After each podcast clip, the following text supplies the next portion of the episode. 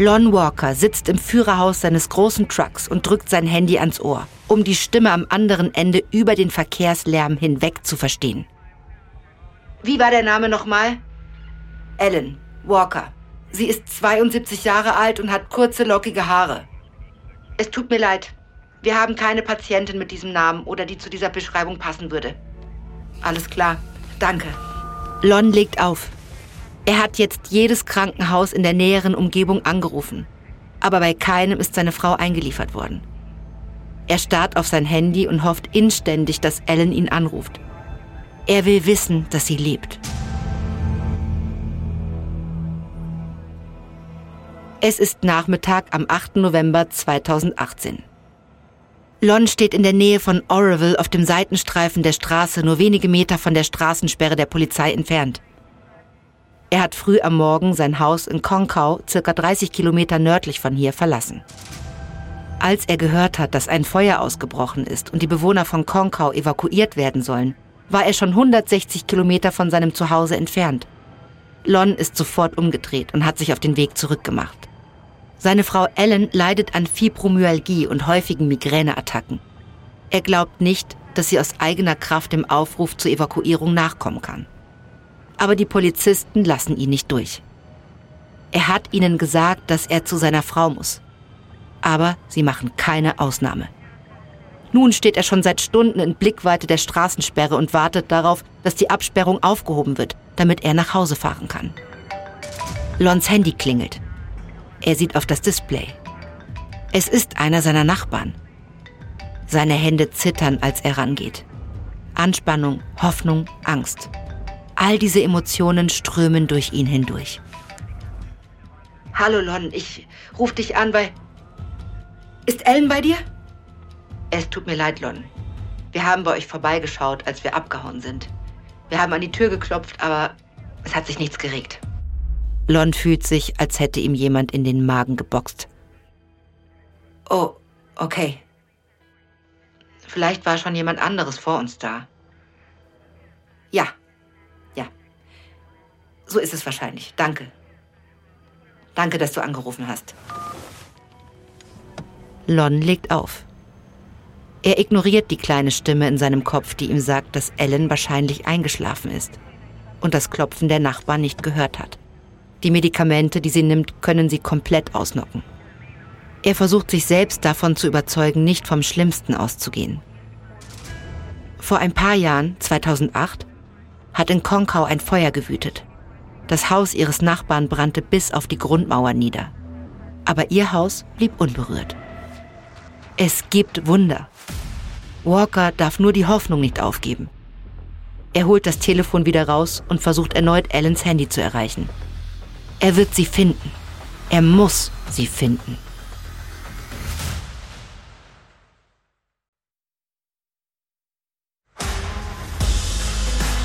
Ich bin Eva Bay und das ist Überlebt von Wondery.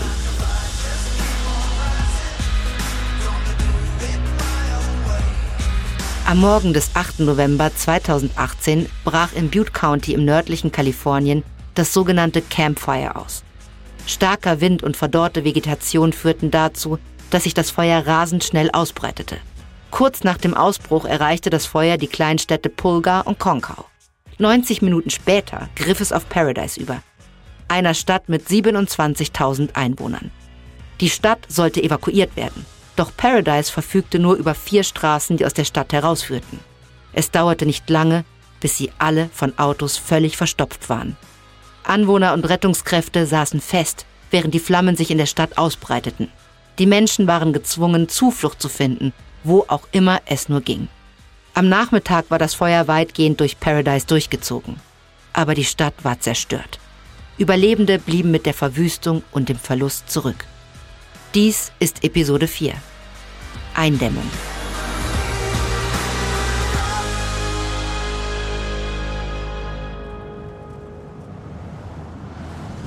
Rochelle Sanders hält ihren neugeborenen Sohn Lincoln im Arm und blickt aus dem Autofenster.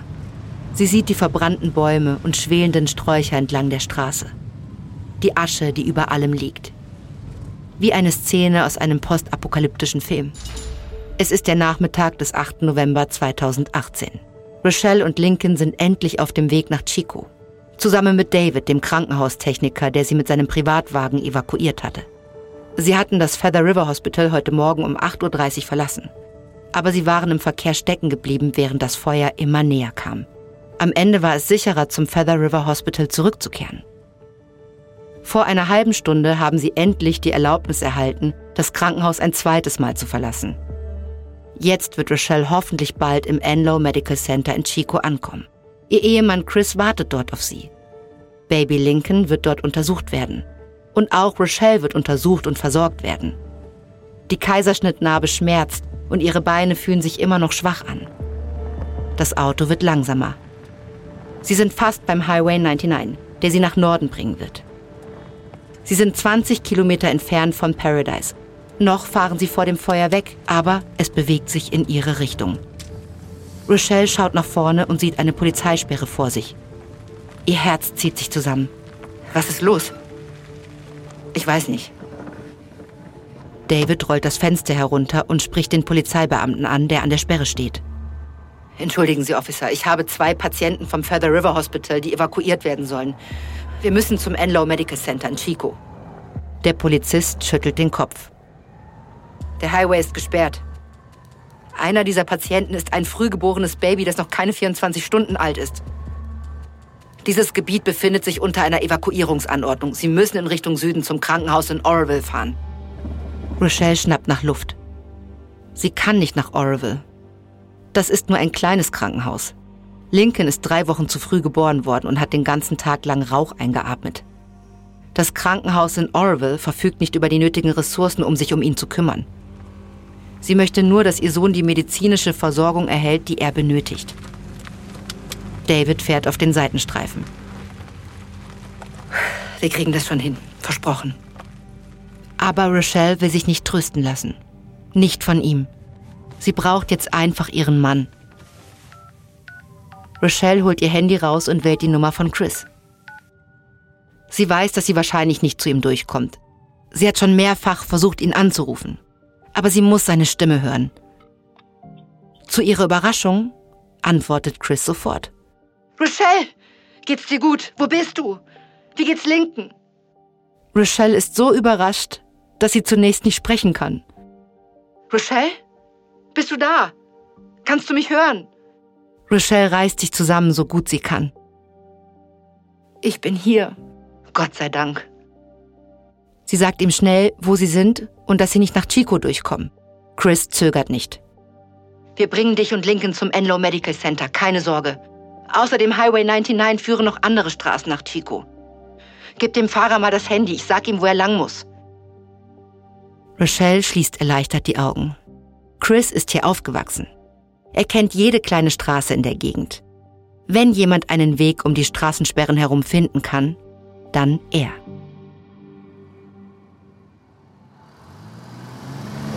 Kevin McKay fährt seinen Schulbus auf dem Parkplatz der Biggs Grundschule. Eine amerikanische und die kalifornische Flagge flattern im Wind. Grüne Bäume und Gras umgeben sie. Nach dem, was er in Paradise gesehen hat, ist dieser Anblick wie Balsam. Es brennt nichts. Nichts liegt in Schutt und Asche. Es ist mitten am Nachmittag am 8. November 2018 in Biggs, 48 Kilometer südlich von Paradise. Der ursprüngliche Plan war es, die Kinder in eine Schule in Chico zu bringen.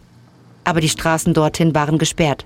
Also sind sie stattdessen hierher geleitet worden. Sechs Stunden lang ist Kevin mit dem Bus mit 22 Kindern und zwei Lehrerinnen durch ein Inferno gefahren. Und jetzt endlich hat er sie in Sicherheit gebracht. Kevin öffnet die Türen des Busses. Mary Ludwig und Abby Davis, die beiden Lehrerinnen, leiten die Kinder hinaus. Aber Kevin bewegt sich nicht. Er beobachtet nur, wie die Kinder auf dem Parkplatz treten. Viele von ihnen husten von dem Rauch, den sie während der Fahrt eingeatmet haben. Sie scheinen alle benommen zu sein. Eine Verwaltungsangestellte eilt durch die Schultüren auf dem Parkplatz, die Arme weit ausgestreckt. Hallo. Wir sind so froh, dass Sie hier angekommen sind. Kommt rein. Drinnen gibt es Wasser und Snacks und einen Film haben wir auch für euch. Jetzt könnt ihr erstmal ein bisschen ausruhen, während wir auf eure Eltern warten, okay? Die Kinder folgen der Frau in die Schule. Mary Ludwig hält an und schaut zurück zu Kevin. Kommen Sie? Gleich. Ich checke nur schnell den Bus. Mary geht ein paar Schritte und dreht sich dann nochmal um. Ich glaube wirklich, sie wurden vom Himmel geschickt, um diese Kinder in Sicherheit zu bringen. Sie sind ein Held. Kevin wird rot und schaut weg. Ich habe nur meinen Job gemacht. Mary schüttelt über seine Bescheidenheit den Kopf und folgt den Kindern in die Schule. Kevin geht seine Checkliste durch. Er überprüft die Bremsen, die Blinker, die Flüssigkeiten. Er geht durch den Gang und sammelt den Müll ein. Das Ritual beruhigt ihn. Sie sind mit dem Bus durch die Hölle gefahren. Es riecht nach Rauch und Schweiß. Die Decke ist rußgeschwärzt. Asche bedeckt die Sitze. Aber Kevin ist immens stolz auf den alten Bus. Als er aussteigt, klopft er ihm auf die Seite wie einem treuen Pferd. Das hast du gut gemacht. Er geht über den Parkplatz zur Schule. Er hat vor zu warten, bis das letzte Kind abgeholt worden ist. Und wenn Eltern nicht hierher kommen können, wird er die Kinder woanders hinbringen. Schließlich ist er ihr Busfahrer.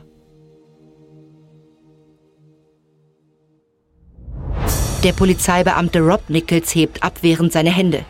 Er versucht, die Menschen in der Optimo Lounge zu beruhigen. Aber er dringt nicht zu ihnen durch. Wenn Sie einfach zuhören. Sie können uns nicht zwingen, hier zu bleiben. Das ist eine Entführung. Das ist Nötigung. Rob seufzt frustriert. Er versteht, dass die Leute müde, hungrig und besorgt sind. Aber es gibt einen Weg. Sie müssen ihm nur zuhören. Rob, eine Handvoll anderer Notretter und mehr als 100 Einwohner sind schon seit mehreren Stunden in diesem kleinen Einkaufszentrum in Paradise. Sie haben das Feuer ausgesessen, inmitten der mit Holz vertäfelten Wände und der mit Plastik überzogenen Sitze. Da die Straßen raus aus der Stadt blockiert waren, war dies der sicherste Ort, um die Feuerfront vorbeiziehen zu lassen. Jetzt ist die Lage einigermaßen sicher und Rob hat einen Fluchtweg ausgekundschaftet. Aber er will, dass sie koordiniert weiterziehen. Einigermaßen sicher bedeutet nicht, dass es ungefährlich ist. In der ganzen Stadt wüten noch immer punktuelle Brände, die sich bei einer Änderung der Windrichtung wieder ausbreiten können. Rob versucht es erneut. Busse sind unterwegs. Sie werden. Ich lasse mein Auto nicht hier. Ich auch nicht. Ein scharfer Pfiff durchdringt den Lärm und im Raum wird es auf einmal still. Rob sieht den ranghöchsten Feuerwehrmann auf einem Stuhl in der Mitte des Raumes stehen. Er schaut mit finsterem Blick um sich. Hören Sie zu. Wir werden Folgendes tun. Wenn Sie genug Benzin haben, um vom Berg runterzufahren, können Sie fahren. Der Rest von Ihnen steigt in die Busse. Der Feuerwehrmann pfeift wieder. Ich bin noch nicht fertig.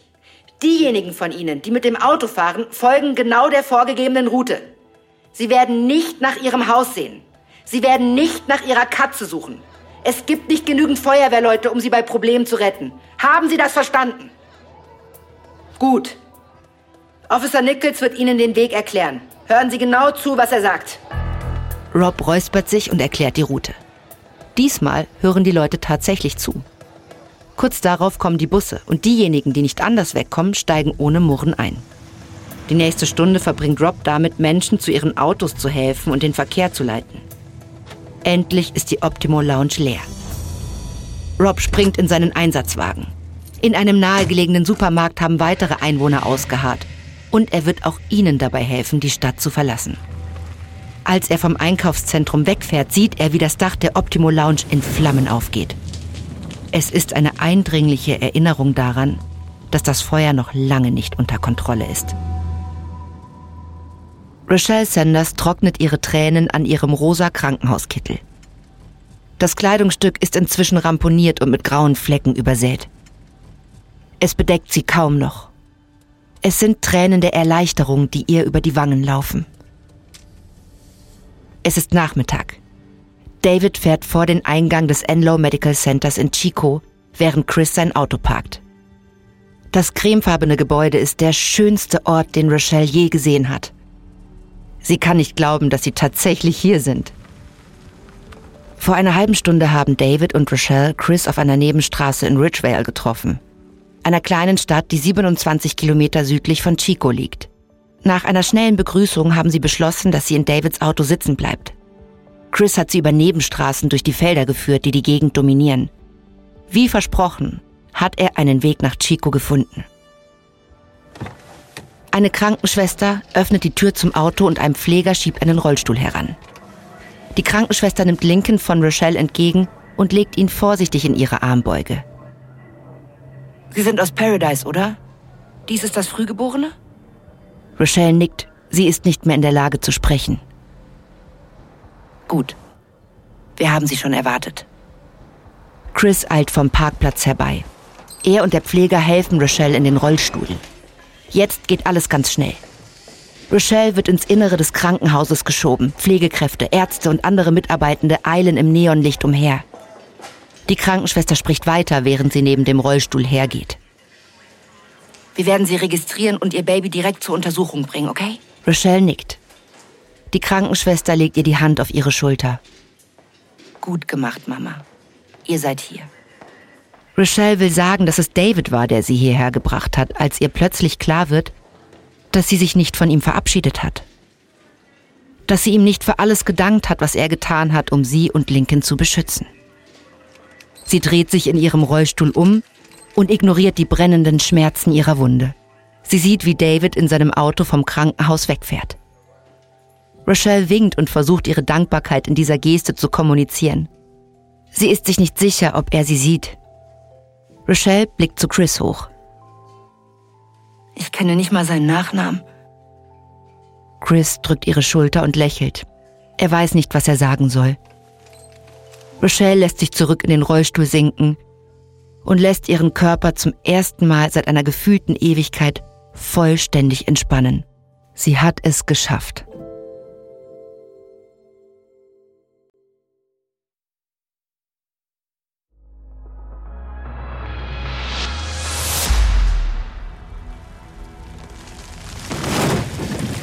Anna Dies starrt wie gelähmt, als ihre Küchenwand nur wenige Meter vom Auto entfernt auf den Boden stürzt. Sie kann nicht glauben, dass ihr Vater noch im Haus ist. Papa, bitte! Komm schon! Es ist 18.30 Uhr am 8. November im Butte Creek Canyon, zehn Kilometer westlich von Paradise. Anna und ihr Vater Gordy haben den ganzen Tag damit verbracht, ihr Grundstück vor dem Feuer zu schützen. Sie haben das Dach und die Pflanzen rund um ihr Haus bewässert und mit einer elektrischen Sense das Unterholz um sie herum zurückgeschnitten. Sie dachten, sie könnten das Feuer aussitzen, anstatt zu evakuieren. Doch beim Abendessen haben sie den Schein der Flammen ganz nah gesehen. Sie wollten draußen nach dem Rechten schauen und haben gesehen, dass beide Seiten des Canyons in Flammen stehen. Ihnen wurde klar, dass sie sofort weg von hier müssen. Anna hat ihre beiden Hunde Luna und Cyrus auf den Rücksitz ihres Autos verfrachtet. Aber Gordy hat darauf bestanden, noch eine letzte Sache aus dem Haus zu holen. Und das scheint ihm jetzt zum Verhängnis geworden zu sein. Das neben Anna geparkte Auto geht in Flammen auf. Wenn das Feuer auf ihren Wagen übergreift, sitzt sie in der Falle. Anna startet den Motor und schaltet den Rückwärtsgang ein, während sie weiter hupt und nach ihrem Vater ruft. Aber als sie auf das Gaspedal tritt, bewegt sich das Auto nicht. Sie drückt ihren Fuß stärker runter. Sie kann spüren, wie sich die Räder drehen, aber das Auto bleibt an Ort und Stelle stehen. Ihr Atem geht schnell und flach. Anna macht die Autotür auf und schaut nach unten. Ihre Reifen sind geschmolzen. Trotz der extremen Hitze wird ihr kalt. Sie ist in dieser Feuerbrunst gefangen. Sie schaut auf das Haus. Es steht komplett in Flammen. Es ist unmöglich, dass ihr Vater das überlebt hat. Und wenn sie nicht hier rauskommt, wird sie das auch nicht. Anna reißt die Tür auf und springt aus dem Auto. Sie öffnet die Hintertür und ihre beiden Hunde springen heraus. Anna läuft die Einfahrt hinunter, weg vom Haus. Ihre Hunde sind direkt neben ihr. Hinter ihr geht das Auto, in dem sie gerade noch gesessen hat, in Flammen auf. Verzweifelt rennt Anna auf die unebene Straße. Um sie herum sind Kiefern, vertrocknetes Gras und Holzzäune. Das Feuer wird alles im Handumdrehen verschlingen und ihr den Weg abschneiden. Als sie sich dem Grundstück ihres Nachbarn nähert, entdeckt sie einen Graben. Wie durch ein Wunder ist da Wasser drin. Es ist nicht viel, aber immerhin etwas. Anna schmeißt sich in den Graben, ihre Hunde folgen.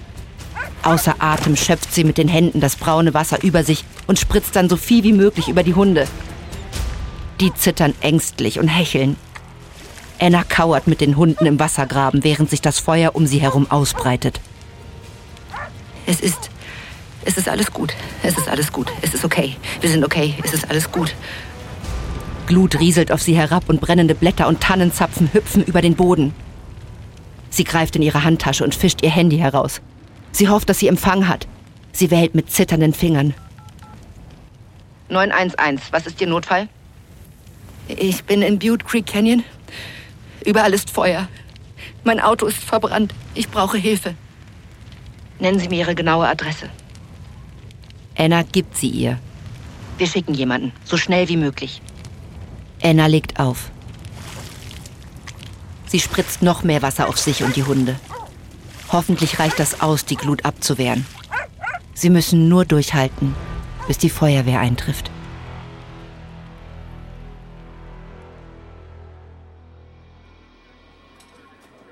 Beth Bowersox spricht ins Funkgerät, während sie auf einen Monitor starrt.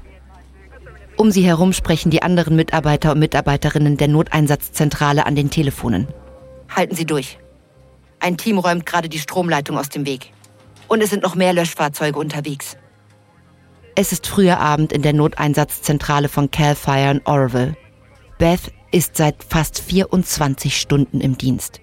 Ihre Schicht war beinahe zu Ende, als sie heute Morgen einen Anruf über ein Buschfeuer in der Nähe von Camp Creek Road erhalten hat.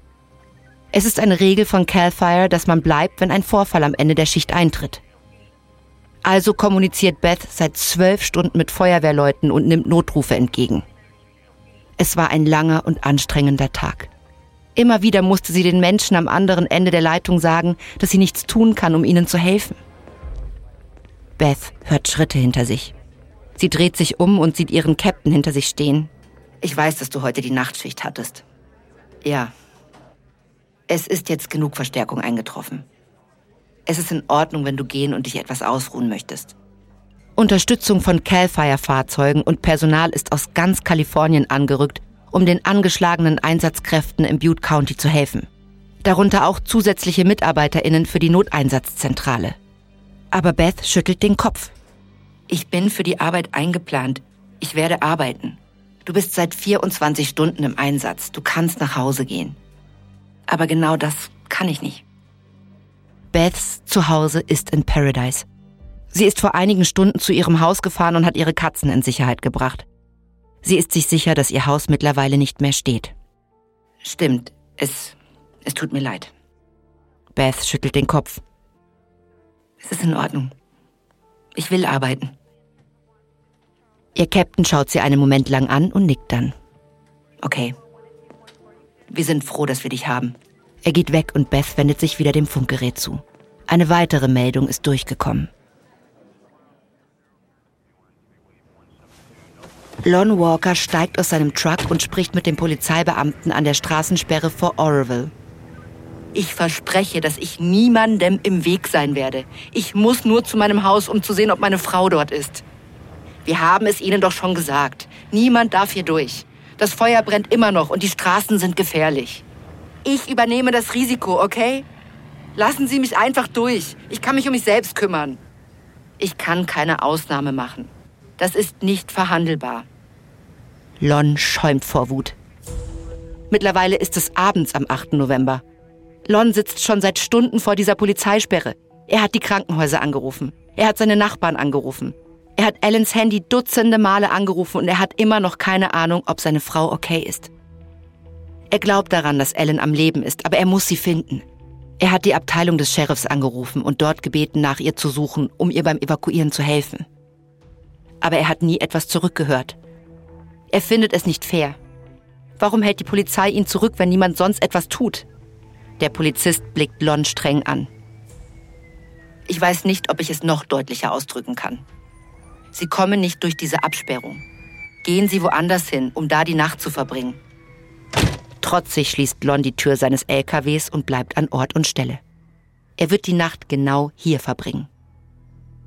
Er beugt den Kopf und flüstert ein Gebet. Lieber Gott, Bitte mach, dass es Ellen gut geht.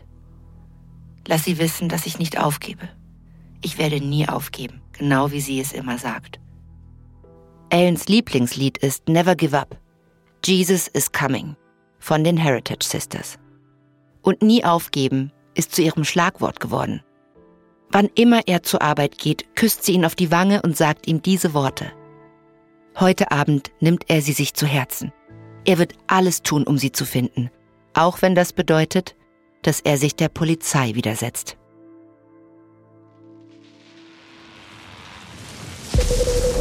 Anna Dies zuckt zusammen, als sie hört, wie noch ein Baum etwas weiter entfernt umstürzt. Überall um sie herum stürzen Bäume und es explodieren Tanks. Jedes Mal erschreckt sie sich. Die Hunde sind auch völlig verstört. Cyrus zittert und wimmert, seine Augen huschen hin und her. Luna duckt sich vor Angst und versucht sich so klein wie möglich zu machen. Es ist in der Nacht am 8. November. Anna und ihre Hunde sitzen schon seit Stunden in dem nassen Graben. Um sie herum wütet noch immer das Feuer. Wo bleibt die Feuerwehr? Anna greift nach ihrem Handy. Das einzige, was sie versucht trocken zu halten. Der Akku ist fast leer. Sie wählt wieder den Notruf. 911, was ist Ihr Notfall? Ich habe vorhin schon angerufen. Ich stecke im Butte Creek Canyon fest. Ich werde so schnell wie möglich jemanden schicken. Aber wir haben im Moment einfach nicht genügend Ressourcen. Anna legt auf. Es kommt keine Hilfe. Sie ist auf sich allein gestellt. Ein weiterer Baum gibt nach und fällt um, diesmal viel näher. Er schlägt auf dem Boden auf und der Aufprall hallt in der Schlucht wieder, während ein Schwall von Glut um sie herum wirbelt. Anna zuckt erneut zusammen. Sirius stößt ein Winseln aus, springt aus dem Graben und rennt auf der Straße zurück zu Annas Haus. Sirius! Nein! Komm zurück! Sie steht auf, will ihm hinterherlaufen, aber Glut regnet auf sie herab. Verzweifelt sinkt sie in den Graben zurück. Sirius! Sie wirft ihre Arme um Luna und begräbt ihr Gesicht im Fell des Hundes. Es ist nass und matschig und riecht nach Rauch. Aber das ist Anna egal. Vor zwei Jahren ist ihre Mutter gestorben. Und jetzt hat sie auch noch ihren Vater verloren. Und ihren Hund.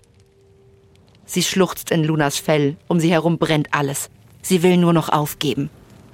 Aber dann kommt die Hartnäckigkeit durch, die sie von ihrem Vater geerbt hat.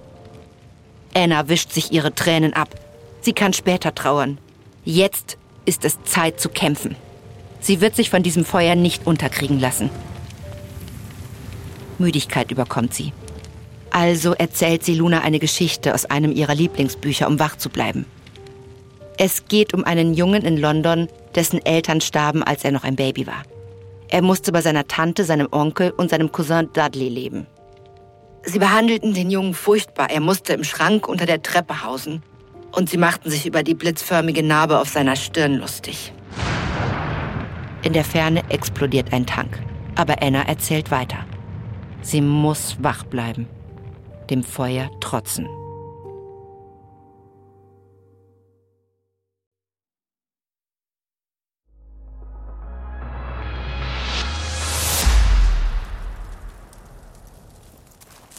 Anna Dies stolpert aus dem schlammigen Graben. Ihre Beine sind steif und ihr Hals ist trocken. Der nächste Morgen ist angebrochen. Der 9. November 2018. Die Sonne scheint durch den rauchigen Nebel. Punktuelle Brände lodern immer noch. Und die Bäume glühen rot. Aber das Hauptfeuer scheint vorübergezogen zu sein. Anna ist die ganze Nacht wach geblieben und hat ihrem Hund Geschichten erzählt, um sich abzulenken. Nun ist es an der Zeit, aus dem Canyon herauszukommen. Luna folgt ihr aus dem Graben. Ihr blassgelbes Fell ist mit Schlamm und Asche verklebt. Genau wie Anna. Im Tageslicht entdeckt Anna einen Ententeich auf dem Grundstück ihres Nachbarn, den sie letzte Nacht nicht gesehen hat. Sie wirft sich der Länge nach hin und schöpft mit ihren Händen Wasser in den Mund. Es schmeckt muffig und sie bekommt Schlamm in den Mund, aber das ist jetzt egal. Auch Luna trinkt gierig. Etwas gestärkt geht Anna zurück zu ihrem Grundstück. Sie fürchtet sich davor, aber sie muss den Schaden sehen. Ihr Herz setzt kurz aus, als sie näher kommt. Das Haus ist komplett eingefallen. Der Gedanke an ihren Vater, der darunter begraben ist, lässt sie zittern. Sie hofft, dass es schnell gegangen ist und er nicht gelitten hat. Voller Beklemmung schleicht sie auf dem Grundstück umher. Das fühlt sich nicht mehr nach ihrem Zuhause an. Es ist eher wie ein fremdes Land. Das Auto, in dem sie versucht hatte zu entkommen, ist jetzt nur noch ein verkohltes metallenes Skelett. Die Vintage-Motorrad-T-Shirts ihres Vaters sind Asche. Das gesamte Gemüse, das sie und ihr Vater angebaut haben, ist verbrannt. Es fällt ihr schwer zu atmen. Ihr Vater war so stolz auf dieses Eigentum. Er hat ihr diesen Stolz vererbt. Und jetzt ist dieser Ort vernichtet. Anna hört Luna bellen. Der Hund steht über einem großen von Asche bedeckten Gegenstand. Als sie näher hinschaut, sieht sie, wie sich das Objekt bewegt. Ein langsames Heben und Senken. Wie Atmen. Anna rennt hin. Sirius! Sie wirft sich neben Sirius auf die Knie. Der Hund ist komplett mit Asche bedeckt, aber er ist am Leben. Sirius! Wach auf! Sie stößt ihn sanft an. Sirius rührt sich, öffnet aber nicht die Augen. Bitte. Sirius, bitte, wach auf. Bitte. Sie streichelt seinen Kopf und streicht etwas von der Asche ab. Bitte, Sirius, bitte. Langsam blinzelt der Hund seine Augen auf. Sirius? Er setzt sich langsam hin. Sie wirft ihre Arme um ihn und er leckt ihr Gesicht und die Tränen, die über ihre Wangen rinnen. Lon Walker legt seine Hände auf das Armaturenbrett, während ein Polizeibeamter ihm eine Waffe ins Gesicht hält. Er kann nicht glauben, dass es so weit gekommen ist. Es ist Samstag, der 10. November. Lon sitzt auf dem Beifahrersitz des Trucks seines Freundes. Seit zwei Tagen versucht er seine Frau zu finden. Er war in den Notunterkünften, die für Evakuierte eingerichtet worden sind. Er hat vor den Krankenhäusern gewartet und er hat die Abteilung des Sheriffs angerufen. Aber er hat Ellen noch immer nicht gefunden. Heute Morgen hat er sich mit einem Freund aus seiner Kirche getroffen, der einen Truck mit Allradantrieb hat. Die beiden sind entschlossen, einen Weg um die Absperrungen herumzufinden, um zu Lons Haus zu gelangen aber jeder Weg, den sie probieren, ist gesperrt. Schließlich hat sein Freund einfach Gas gegeben und ist durch eine Polizeisperre geschossen. Sie sind mit 160 Kilometer pro Stunde den Highway hinuntergerast. Aber es hat nicht lange gedauert, bis sie auf eine weitere Barrikade von Polizisten gestoßen sind, die sie zum Anhalten gezwungen hat. Waffen im Anschlag. Nicht bewegen. Der Polizist reißt die Tür auf der Fahrerseite auf und zerrt Lons Freund hinaus. Er wendet ihn um und legt ihm Handschellen an. Sie sind verhaftet. Ich tue gerade, was ihr vor Tagen hättet tun sollen. Die Frau dieses Mannes wird vermisst. Er hat versucht, sie dazu zu bringen, ihr zu helfen, und sie haben ihn einfach ignoriert. Ein weiterer Polizist stößt zu ihnen. Lon sieht sein Namensschild, das ihn als Sergeant ausweist. Der Sergeant hält inne, als er Lons Freund sieht. Ich kenne sie. Sie haben letztes Jahr an meinem Boot gearbeitet. Das Hausboot. Lons Freund nickt. Ganz genau. Der Sergeant nähert sich der Beifahrerseite des Trucks und schaut Lon an. Okay. Erzählen Sie mir, was los ist. Lon erzählt, dass er nach seiner Frau sucht. Zum gefühlt hundertsten Mal erzählt er seine Geschichte. Als er fertig ist, nickt der Sergeant. Geben Sie mir eine Minute. Er wendet sich ab und geht zurück zu den anderen Polizeibeamten. Sie beraten sich ein paar Minuten lang. Dann kommt er zurück. Er zeigt auf zwei Polizisten. Diese beiden Männer bringen Sie zu Ihrem Haus, okay? Lons Herz beginnt zu rasen. Danke. Viel Glück, Sir. Lon steigt auf den Rücksitz eines Polizeiwagens. Beim Wegfahren sieht Lon, wie der Beamte seinem Freund die Handschellen abnimmt.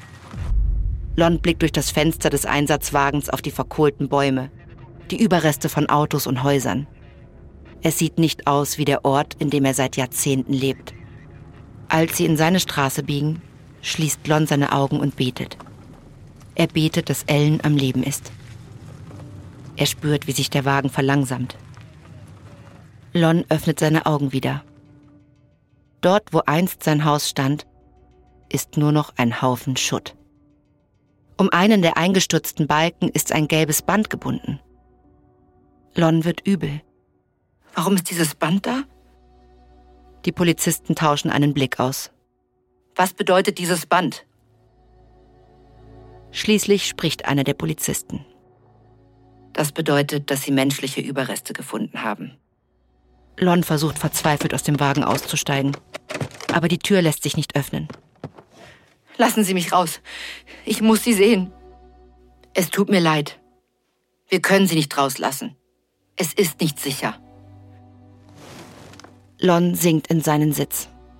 Das Adrenalin, die Hoffnung und die Verzweiflung, die ihn in den letzten zwei Tagen aufrechterhalten haben, verlassen ihn.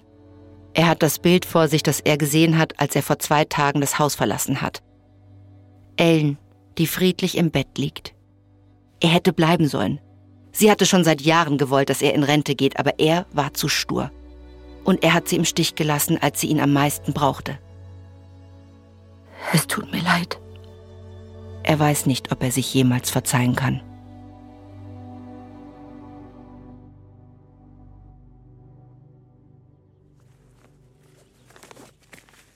Rochelle Sanders zieht einen weißen Schutzanzug über. Neben ihr tut Chris dasselbe. Sie sitzen in einem Suburban Pickup Truck. Rochelle schaut Chris an. Bereit? Chris zuckt mit den Schultern. Rochelle ist sich auch nicht sicher, ob sie bereit ist. Es ist Mitte Dezember 2018. Ihr erstes Mal zurück in Paradise. Seit sie dem Feuer entkommen sind, wohnen sie bei Freunden in Chico. Lincoln hat eine Woche im Krankenhaus verbracht, hat aber alles gut überstanden. Nun, mehr als einen Monat nach dem Brand, lassen die Behörden die Bewohner endlich wieder in die Gegend, damit sie zu ihren Häusern gehen können und retten, was zu retten ist. Sollen wir bis drei zählen? Chris nickt. Eins, zwei, drei. drei. Sie steigen aus. Rochelle fällt zuerst der Geruch auf. Die frische, nach Kiefern duftende Luft, die sie ihr ganzes Leben lang mit Paradise verbunden hat, ist verschwunden. An ihre Stelle ist ein ekelerregender Geruch von Rauch und verbranntem Plastik getreten. Sie bleibt etwas zurück, während Chris langsam den Haufen verkohlter Trümmer umrundet, der einmal ihr Haus war. Sie hört zerbrochenes Glas unter seinen Füßen knirschen. Dieses Mal fühlt es sich anders an. Als Rochelle die Trümmer zum ersten Mal gesehen hat, war das Teil eines fieberhaften Albtraums, in dem sie dem Feuer entkommen musste. Es hat sich mit all den anderen schrecklichen Dingen vermischt, die sie an diesem Tag gesehen hat. Und mit der Angst, die sie um sich und ihr neugeborenes Baby hatte. Aber jetzt wird alles zur Realität. Sie sieht die Fahrräder ihrer Kinder, verbogen und verkohlt. Und sie beginnt zu weinen. Chris läuft zurück und nimmt sie in seine Arme. Ihre Schutzanzüge knistern. Rochelle blickt auf das Durcheinander von verbranntem Holz und Metall hinunter. Es fühlt sich immer noch nicht richtig an, dass Lincoln niemals in diesem Haus leben wird. Sie umarmt Chris fester. Sie hatten Glück, sagt sie sich. Sie haben einander. Sie haben einen gesunden Sohn. Alles andere wird wieder aufgebaut. Ein paar Tage nach Thanksgiving 2018, etwas mehr als zwei Wochen nach dem Ausbruch, war es gelungen, das Feuer, das Paradise verschlungen hat, komplett einzudämmen. Das Campfire verbrannte über 60.000 Hektar, darunter mehr als 18.000 Bauwerke. 85 Menschen starben im Feuer, darunter Ellen Walker, Lon Walkers Frau. Es war das tödlichste Feuer in den USA seit 1918 und das tödlichste in der Geschichte Kaliforniens. Pacific Gas and Electric, der Eigentümer der Stromleitung, die das Feuer auslöste, wurde dafür verantwortlich gemacht. Das Unternehmen wurde beschuldigt, wichtige Wartungsarbeiten verzögert zu haben, um Kosten zu sparen. Im Juni 2020 bekannte sich PG&E in 84 Fällen von unfreiwilligem Totschlag schuldig. Es wurde die maximale Geldstrafe von 3,5 Millionen US-Dollar festgelegt. In einer außergerichtlichen Einigung stimmte PG&E außerdem zu, Opfern des Campfire und drei früheren Waldbränden eine Entschädigung von 13,5 Milliarden Dollar zu zahlen. Die Folgen des Brandes sind bis heute zu spüren. Bis 2020 waren weniger als 5000 Einwohner nach Paradise zurückgekehrt. Das sind 20 Prozent der Bevölkerung zum Zeitpunkt des Brandes.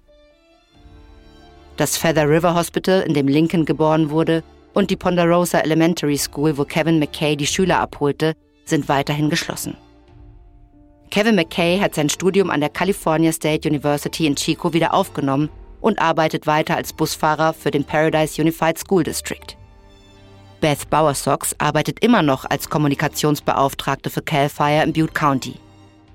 Nach dem Brand im Paradise litt sie an einer schweren posttraumatischen Belastungsstörung und setzt sich nun für die psychische Betreuung von Ersthelfern ein. Rochelle Sanders und ihre Familie zogen nach Chico. Ihr Mann Chris starb weniger als ein Jahr nach dem Brand an Leukämie. Sie hat sein Landschaftsbauunternehmen übernommen und zieht ihre Kinder aus ihrer früheren Ehe sowie Lincoln groß, der heute fast vier Jahre alt ist. Gemessen an den Sachschäden und dem hohen Verlust von Menschenleben war das Campfire der verheerendste Waldbrand in der Geschichte Kaliforniens. Aber er war nicht der größte. Die mit dem Klimawandel einhergehende extreme Hitze und Trockenheit begünstigen die Entstehung und Ausbreitung von Bränden. Die sieben größten Waldbrände in der Geschichte des Bundesstaates ereigneten sich alle seit 2018. Einer davon, das Dixie Fire, brannte 2021 auf einer Fläche von fast einer halben Million Hektar und verfehlte Paradise nur knapp. Aufgrund der Erderwärmung werden die Waldbrände immer größer und schwieriger zu kontrollieren. Nach Ansicht von Experten und Expertinnen ist es nur eine Frage der Zeit, bis eine weitere amerikanische Stadt zum nächsten Paradise wird.